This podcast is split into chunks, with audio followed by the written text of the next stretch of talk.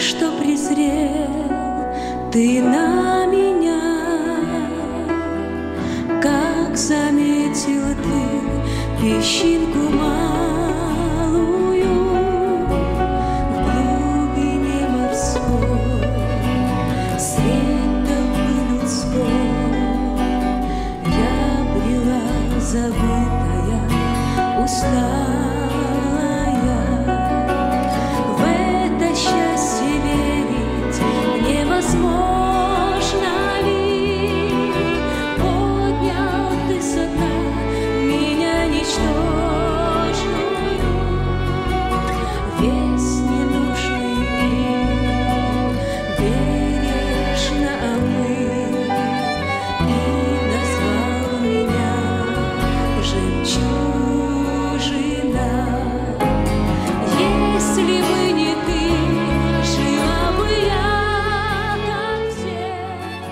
Дорогие сестры, предлагаем вашему вниманию радиопередачу «Жемчужина», подготовленную в студии радио Зегенсвелле «Волна благословения» именно для вас. Мы желаем через эту передачу утешить тех, кто переживает в данный момент трудности, ободрить уставших и одиноких, или просто направить взор тех, которых одолели сомнения на Иисуса Христа, который может укрепить, ободрить и вновь наполнить вашу жизнь миром и радостью.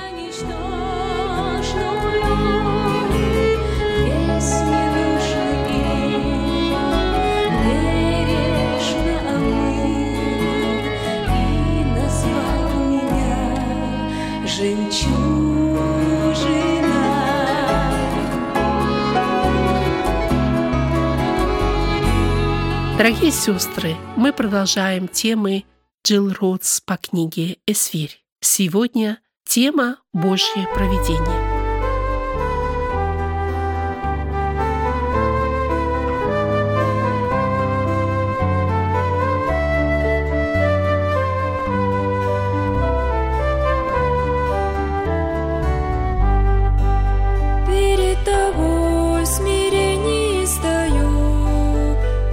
Постичь, Господь, любовь Твою. Милости Твоих никак не счесть, Вечный Бог, хвала Тебе и честь. Я пою Тебе песнь Ты даруешь мир утешение, Дух ликует мой, над землей парит. Вижу вечности ясный свет цари. Каждый день даешь насущный хлеб, С тобою мне нужды и горя нет.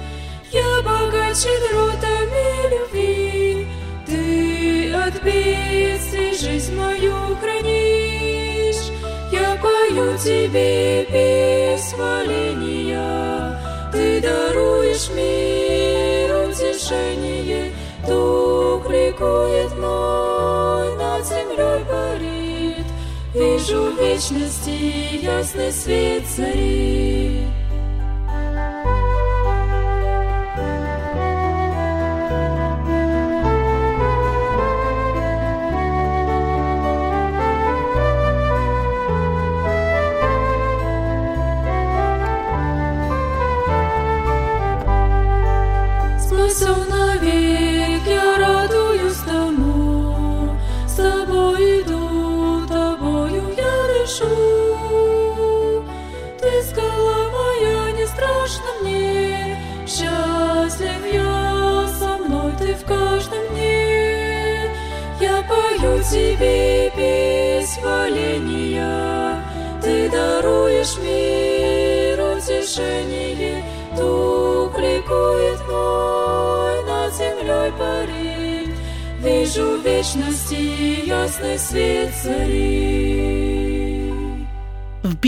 Ты призвал меня, и я избавил тебя.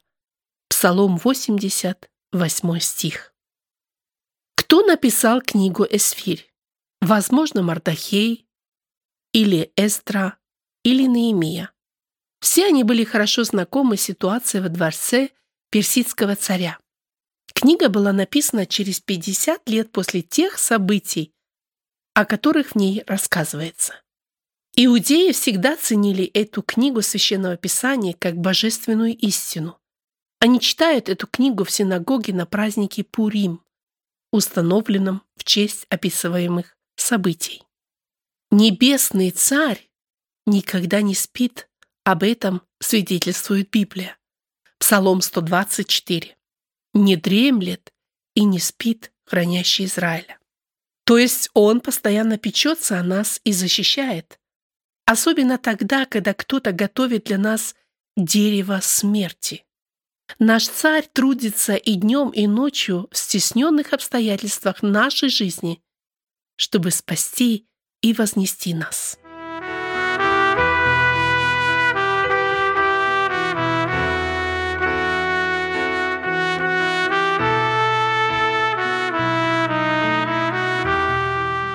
Исфирь 6 глава, 1 стих.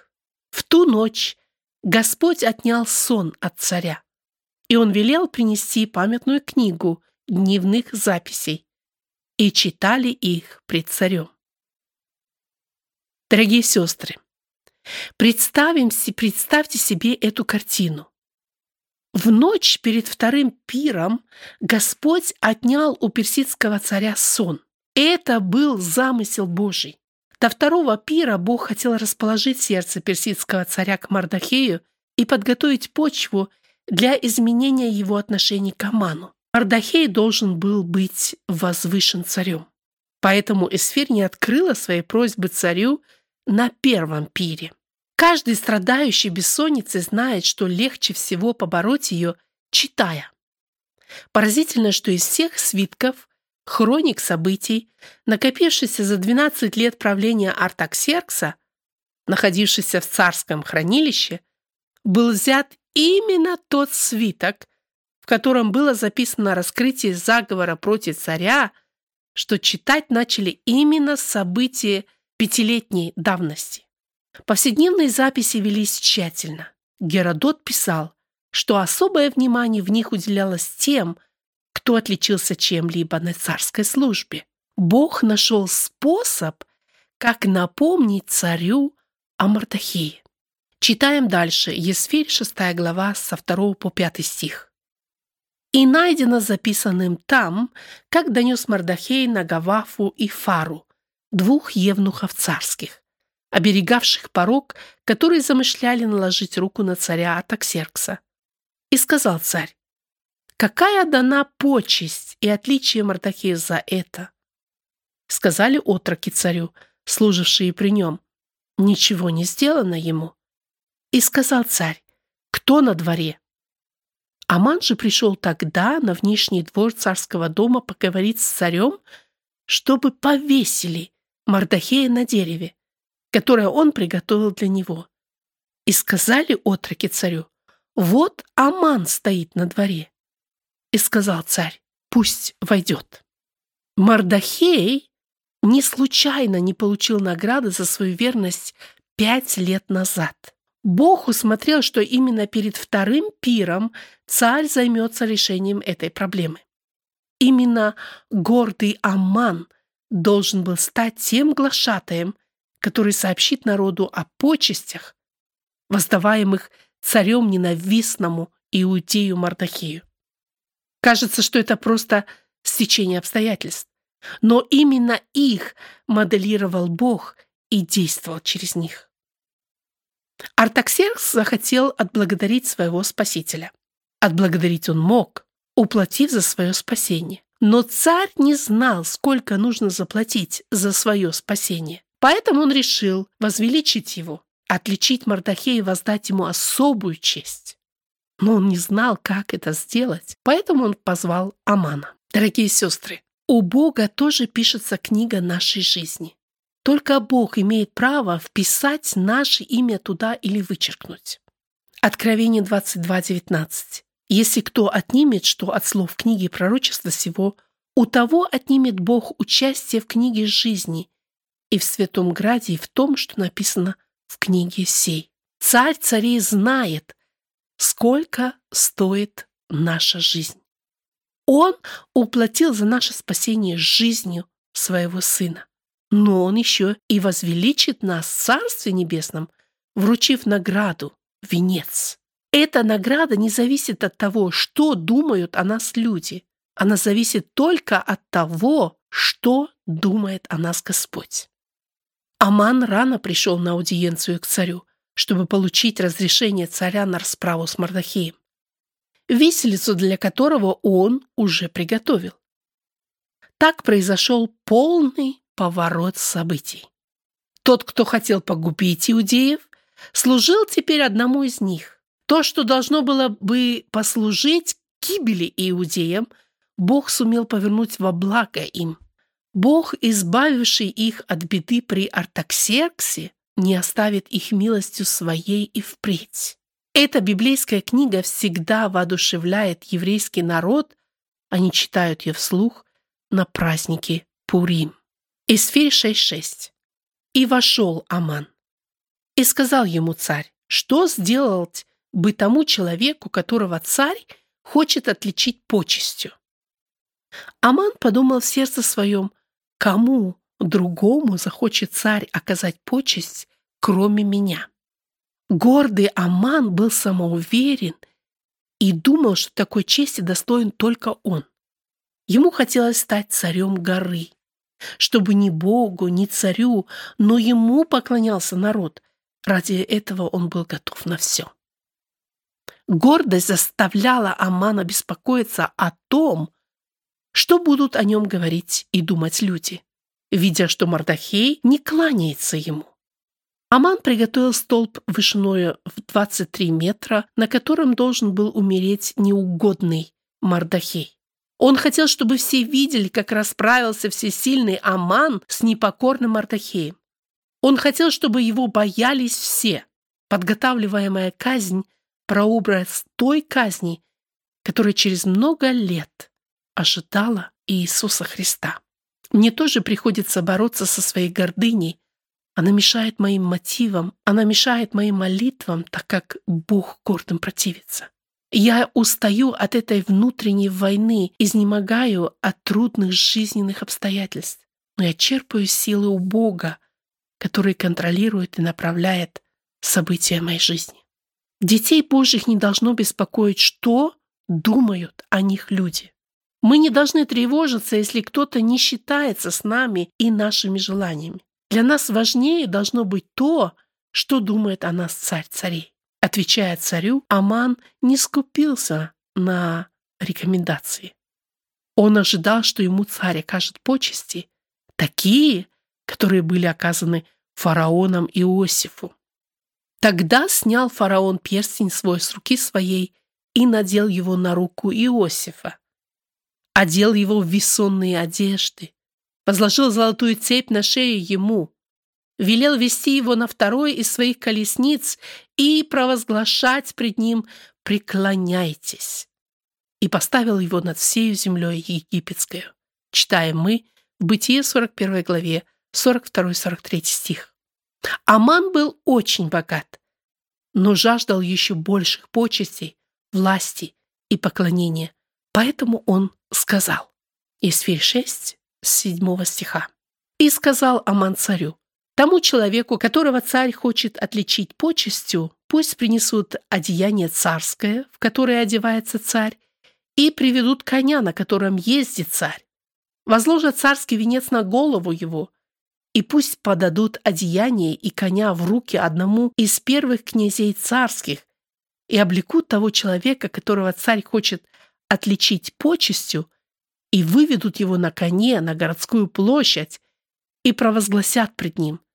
Так делается тому человеку, которого царь хочет отличить почестью. Аман не имел смирения. Он мечтал и жаждал, чтобы ему поклонялись, как царю. Ему было мало тех почестей и той власти, которую ему уже дал царь. Он считал, что он достоин большего. Мы бываем подобны Аману. Окружающие кажутся нам недостаточно духовными, недостаточно умными и недостаточно добрыми. Все лучшее мы видим в себе, а худшее в других. Иногда в глубине своего сердца мы считаем, что достойны лучшего, большего, что нас недостаточно оценят. Так ли, сестры?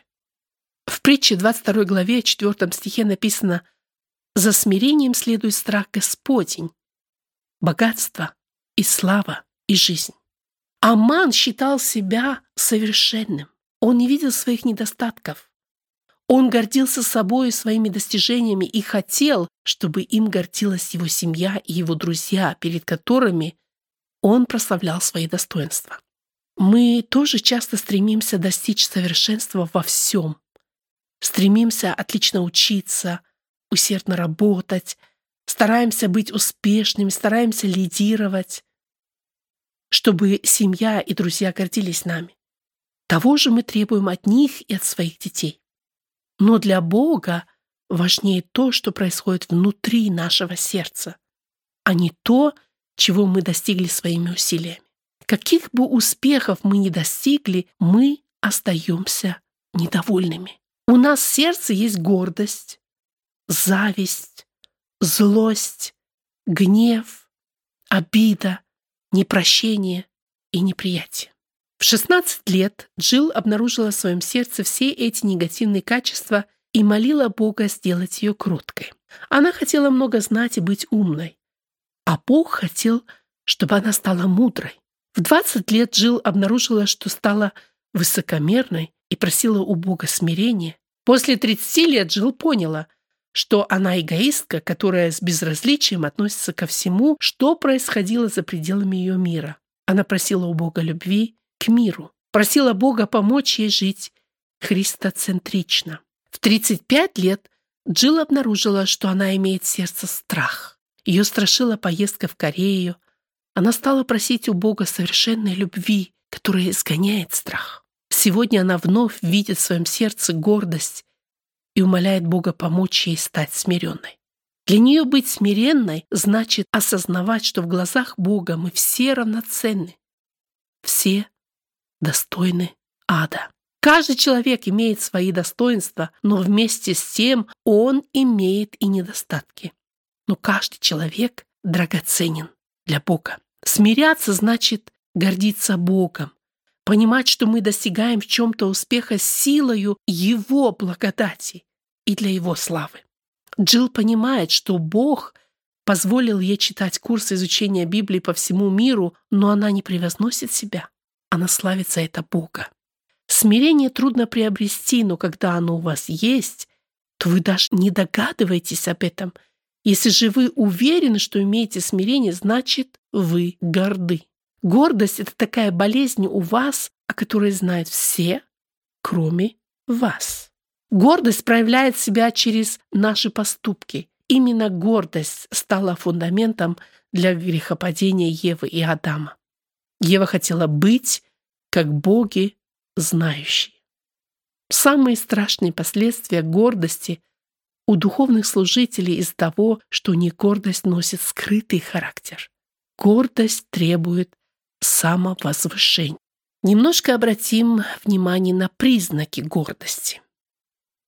Наличие злости, страха, разочарования, нетерпеливости, критицизма, сравнение себя и своих успехов с другими, дух соревнования, стремление всех контролировать, стремление занять руководящее положение, амбициозность. Это все признаки гордости. Ученики Христа тоже имели гордость, которая заставляла их решать вопрос, кто из них будет большим в Царстве Иисуса Христа. Мать Завидеева просила Христа посадить своих сыновей слева и справа от себя, не зная, о чем просила. Слева и справа от Иисуса на Голгофе было место для разбойников. Христос проявил смирение, отказавшись от власти и почести, которые имел в Царстве Небесном, ради спасения тех, кого Он любил. Ради этого Он отдал свою жизнь. Филиппа 2 глава 6 по 10 стих. Он, будучи образом Божиим, не почитал хищением быть равным Богу, но уничижил себя самого, приняв образ раба, сделавшись подобным человеком и по виду став как человек. Смирил себя, быв послушным даже до смерти, смерти крестной. Посему и Бог превознес его и дал ему имя выше всякого имени, дабы пред именем Иисуса преклонилось всякое колено небесных, земных и преисподних. Гордые любят брать, а смиренные — отдавать. Смиренные проявляют верность даже в малом. Кто верен в малом, того Бог поставит над многим. Важно не то, сколько много добрых дел вы сделали. Важно то, ради чего вы это делали. Многие несут служение, делают добрые дела для собственного удовлетворения. Это злые слуги, в их делах нет Бога. Они все делают для собственной корысти. Слава, авторитет, возможность руководить, контролировать и так далее. Христос хочет, чтобы его служители были смиренными и верными во всем из любви и для славы Божьей. Итак, идем дальше. Аман, думая, что царь хочет почтить и возвысить его, захотел, чтобы его одели в царские одежды. Он мог попросить у царя богатства, но для него важнее были царские почести, которые он получит, одевшись как царь. Одежда царя отличалась от той, которую носили его придворные. Она была расшита золотом и украшена драгоценными камнями. В наше время такая одежда стоила бы около 24 тысяч долларов. Если бы кто-то из придворных шил себе такие одежды, то его бы ждало наказание царя. Царские одежды мог носить только царь или тот, кому он их подарил. Мы с вами получили право постоянно носить царские одежды праведности и спасения только потому, что сам царь царей дал нам это право. По обычаю только цари Персии, празднуя победу, выезжали на белом коне, который считался священным. И именно этого хотел для себя Аман. Он хотел, чтобы глашатые возвещали народу о почестях, которые царь оказал ему. Гордость толкала Аммана быть подобным царю и получать те же почести, что и он. Сестры, вы когда-нибудь завидовали кому-то? Вы когда-нибудь страдали из-за унижения? Вас волнует, что кто-то говорит или думает о вас плохо? Это все проявление гордости. Аман мысленно наслаждался будущими почестями. Но одна фраза царя все изменяет пользу Мардахея. Именно Аман стал тем глашатаем, который извещал, какие почести оказал царь Мардахею. Аман подготовил указ об уничтожении всех иудеев. Артаксеркс не знал, что уничтожены должны быть именно иудеи. Он пять раз называет Мардахея иудеянином. Аман не знал, кому хотел Артаксеркс воздать почести. Дорогие сестры, Бог почтит верных в свое время. Когда вы успешно исполняете свое служение, то вы слышите слова похвалы и благодарности. Не принимайте их на свой адрес, а направляйте их на славу Божью, так как ваши дела отражают славу Божью, не вашу славу. Эсфирь 6 глава с 10 по 12 стих. «И сказал царь Аману, тот час же возьми одеяние и коня, как ты сказал, и сделай это Мардахею Иудеянину, сидящему царских ворот, ничего не опусти из всего, что ты говорил. И взял Аман деяние, и взял Аман одеяние и коня, и облег Мардахея, и вывел его на коне на городскую площадь, и провозгласил пред ним, так делается тому человеку, которого царь хочет отличить почестью. И возвратился Мардахей к царским воротам. Аман же поспешил в дом свой, печальный и закрыв голову. Итак, после того, как царь почтил Мардахея, он смиренно возвратился и сел у ворот, продолжая исполнять свое служение царю. Аман чувствовал себя униженным. Он поспешил скрыться в своем доме, печальный и закрыв голову, как написано. Иудеянин Мардахей, которого так ненавидел Аман, был удостоен большой чести. Именно всесильному Аману пришлось оказать ему почести. Бог не оставил свой народ в беде. Мартахей мог сказать вместе с псалмопевцем эти слова. «Да облекутся противники мои бесчестием, и как одеждою покроются стыдом своим». Псалом 108, 29. Нас Бог почтит. Дорогие сестры, нас Бог почтит, вручив венец, но самое драгоценное выражение почтения к нам и нашей ценности — смерть Иисуса Христа на кресте Голгофы, которая избавляет от могилы жизнь твою, венчая тебя милостью и щедротами. Псалом 102.4. Бог же даровал нам одежды праведности, но еще предстоит вручение наград нам для Его славы и величия. А пока мы с вами будем скромно нести служение у царских ворот, прося Бога изменять нас подобие Христу. Неистребимые евреи вызывали мистический страх, антипатию и зависть у окружающих народов. Персы были суеверны, им присущи чувство фатализма. Для них миром – правила судьба. Идем дальше. Ефесянам 6 глава, 13-14 стихи. «И пересказал Аман Зерише, жене своей, и всем друзьям своим все, что случилось с ним. И сказали ему мудрецы его Зериш, жена его, если из племени иудеев Мардахей, из-за которого ты начал падать, то не пересилишь его, а, наверное, падешь перед ним. Они еще разговаривали с ним как пришли евнухи царя и стали торопить Амана идти на пир, который приготовила Исфирь. Те, кто в завете с Богом, знает, что судьбой управляет Бог. Языческие мудрецы и жена Амана выразили главную мысль книги. Ни Аман, ни кто-либо другой не пересилят его, а, наверное, падут перед ним. Невесело пришлось идти Аману на второй пир Кесфире, которого он так ждал. Он был в угнетенном состоянии и в страхе. Аман – прообраз всех противников Бога, ненавидящих его народ. Бог же, заключивший завет со своим народом, остается верным ему даже тогда, когда народ не повинуется Богу. Это всегда вселяет надежду в Божий народ. Они верят, что Бог всегда будет избавлять свой народ и являть ему свою милость.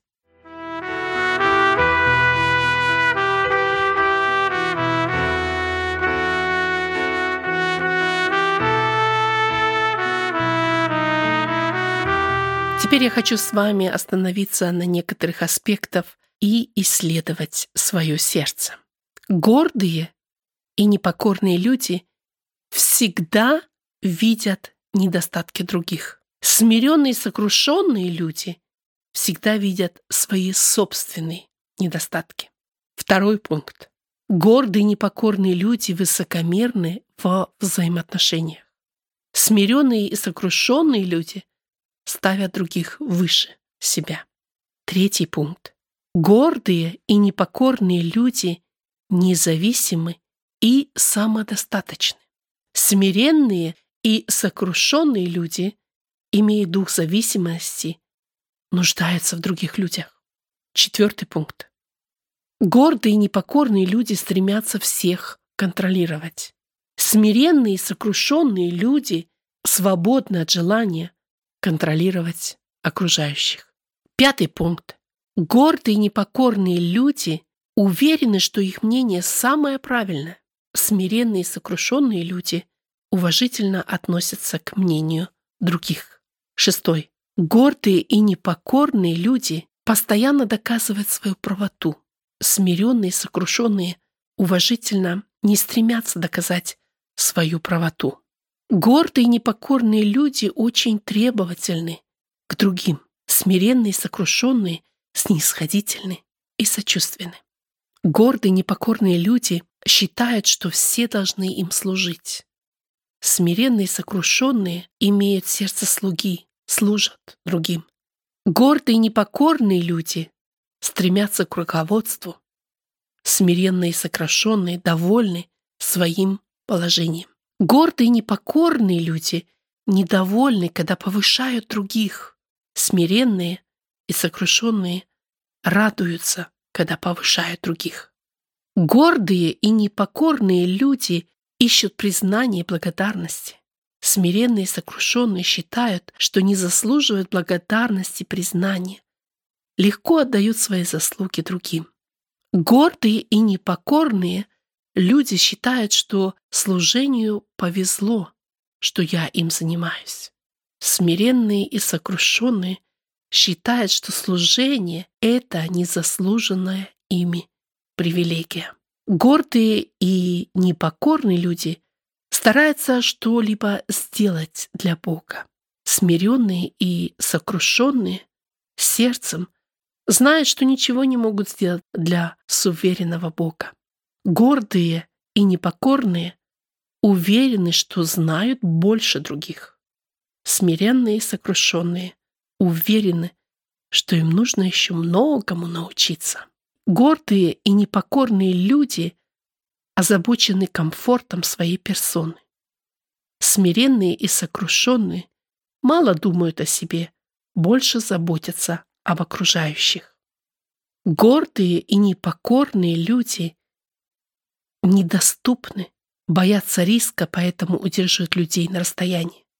Смиренные и сокрушенные доступны, строят отношения с окружающими, не боясь риска. Гордые и непокорные всегда обвиняют других. Смиренные и сокрушенные признают свои ошибки. Гордые и непокорные равнодушны к нуждам других. Смиренные и сокрушенные всегда откликаются на нужды других. Гордые и непокорные защищаются, когда их критикуют. Смиренные и сокрушенные доброжелательно принимают критику. Гордые непокорные люди заботятся о своей респектабельности. Смиренные и сокрушенные всегда и везде одинаковые, такие, как есть. Гордые и непокорные люди беспокоятся о том, что о них думают другие. Смиренные и сокрушенные беспокоятся о том, что о них думает Бог. Гордый непокорный создает себе достойный имидж и поддерживает его всеми силами. Смиренные, сокрушенные умерли для себя, распяли свою плоть, заботятся больше о вечном.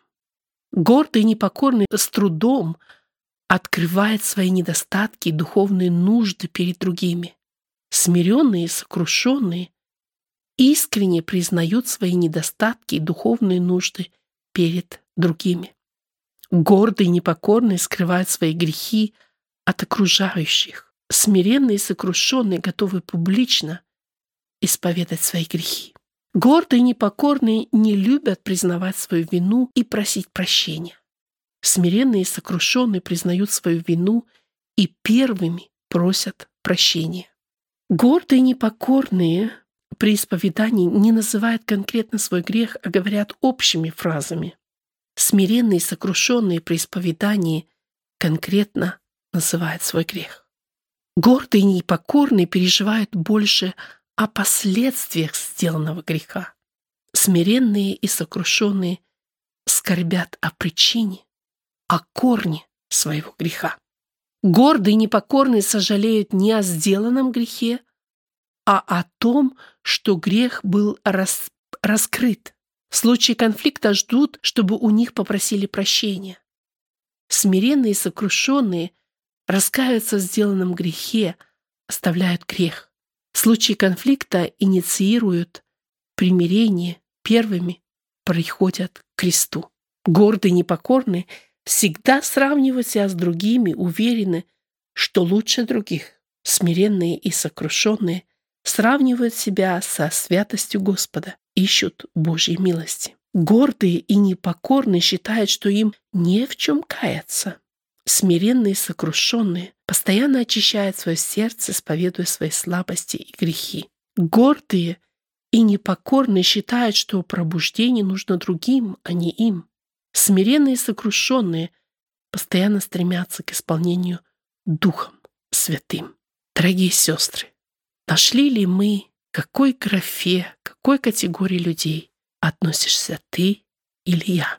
Дорогие сестры, в конце нашего урока хотелось бы, чтобы каждая проверила себя. Какая я?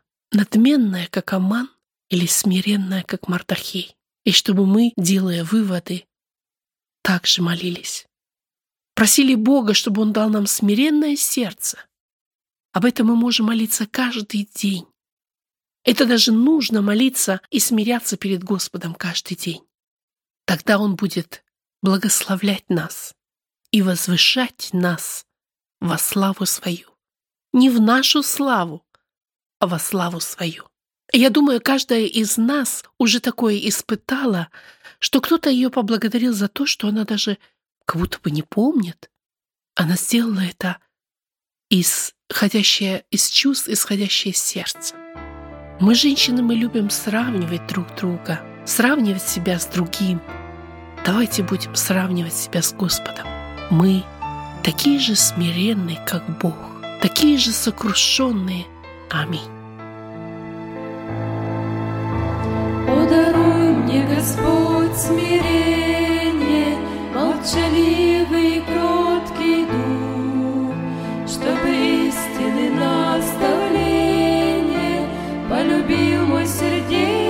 слух, чтобы сердце всегда горело бескорыстной любви огнем, чтобы жертвовать я умела и примером была во всем чтобы жертвовать я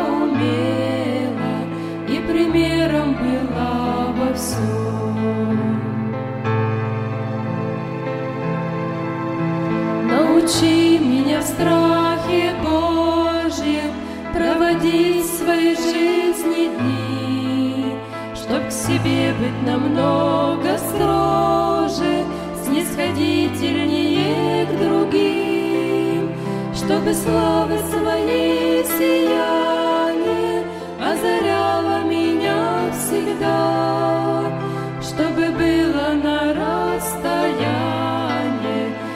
что я твое дитя, чтобы было на расстоянии видно, что я твое дитя.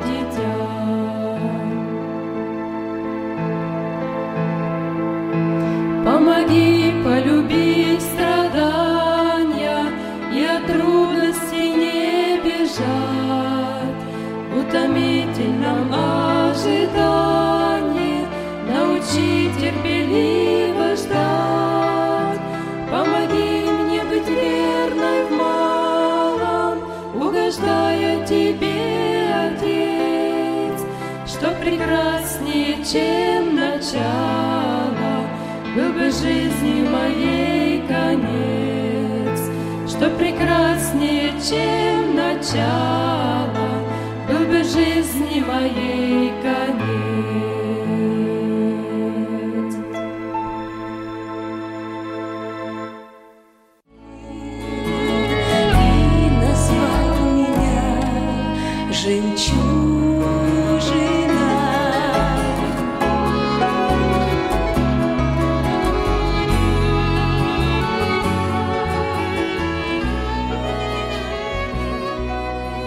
Слушали тему Джилл Ротс по книге «Эсфирь». Продолжение слушайте в нашей следующей передаче «Жемчужина». Да благословит вас Бог! Уважаемые сестры, на сегодня мы прощаемся с вами. Желаем обильных Божьих благословений. Вы слушали радио Зегенсвелле «Волна благословения», программа «Жемчужина». Мы будем очень благодарны, если вы Поделитесь с нами вашими услышанными молитвами или о чудесном Божьем водительстве в вашей жизни. Позвоните нам по телефону 0049 5 231 500 59 88. По этому же номеру вы можете прислать WhatsApp сообщение. Сообщение можно прислать и по Telegram Доступ через контакт Зегенсвелля. С вами была Элизабет Завадский. До новой встречи в эфире.